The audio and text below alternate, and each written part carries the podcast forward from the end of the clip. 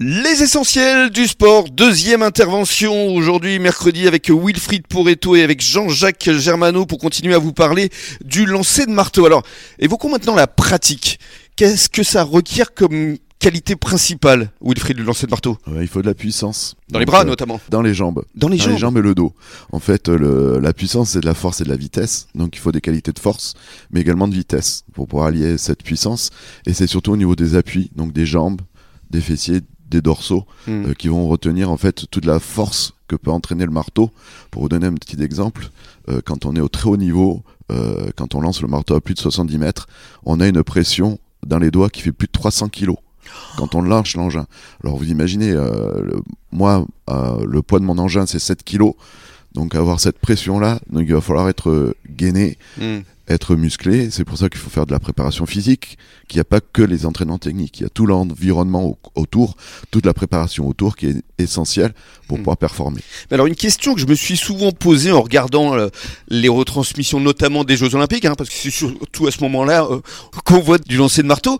Vous tournez sur vous-même à combien de reprises et à quel moment est-ce que vous savez euh, qu'il faut vous arrêter? Alors en fait, le lancer de marteau au niveau se fait à partir de trois tours.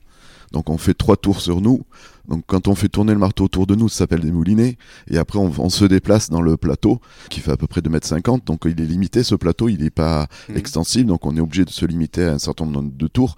Donc euh, au plus haut niveau, c'est entre 3 et 5 tours. Hein, parce qu'on a un Italien euh, euh, qui fait du 5 tours. hein, c'est le seul euh, au monde à ce niveau-là à faire du 5 tours. Pourquoi? Parce La que plus- plus on fait de tours, plus ça donne de la vitesse. de la vitesse, de l'inertie, donc il va falloir le tenir cet engin-là, mais on peut partir moins vite. En fait, les athlètes qui font plus de tours vont plus travailler en puissance, en, en force, alors que les athlètes qui font moins de tours vont plus travailler sur la vitesse, sur l'explosivité. Hmm. Donc en fait, c'est ça qui va différencier euh, les qualités euh, physiques d'un athlète. D'accord. Et il y a plusieurs euh, catégories? Qui existent, évidemment Entre Alors- les femmes, les hommes, les poids euh, Alors en fait, c'est des catégories d'âge, comme dans tous les sports de l'athlète. En fait, c'est en fonction de notre âge, on est catégorisé. On n'est pas du tout catégorisé en termes de poids, en, te- en termes de taille, hein, c'est vraiment qu'une question d'âge. Et après, donc en fonction... Et plus vous êtes âgé, moins c'est lourd. Alors voilà, jusqu'en senior, jusqu'en, enfin jusqu'en master, euh, jusqu'en master, euh, euh, je crois qu'on appelle ça 1 maintenant, donc jusqu'à 49 ans, on lance le 7 kilos, donc le même poids que les seniors. Mhm. Et à partir de 50 ans, mais le poids décroît euh,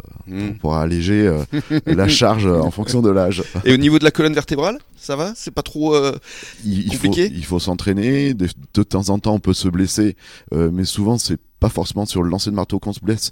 Ça va être sur l'accompagnement physique, donc ça va être mhm. en musculation. Il peut y avoir des physique. déchirures musculaires. Voilà, c'est ça. Fré- Ben, ça, ça doit arriver plus, plus fréquemment. à la ouais. fatigue qu'à la pratique en elle-même. Alors euh, Jean-Jacques, parlons justement des autres euh, athlètes euh, à haut niveau comme euh, Wilfried euh, au sein de l'UAGM, parce qu'il y en a un certain nombre quand même. Oui, alors si on reste sur les masters, euh, il faut pas oublier qu'à Braga, euh, il y a eu Grégory Bautier, il y, aura, il y a eu Elena Twiffel, euh, qui ont ramené des médailles, hein, qui À- sont à masters. Braga, c'était quoi le plus championnat d'Europe Oui. Championnat d'Europe, c'est- ça. Championnat d'Europe, master. Ouais. Évidemment, voilà. Euh, donc Véronique avait est allée au championnat du monde aussi. Enfin voilà. Donc euh, il, il y avait une forte délégation du l'UAGM athlétisme.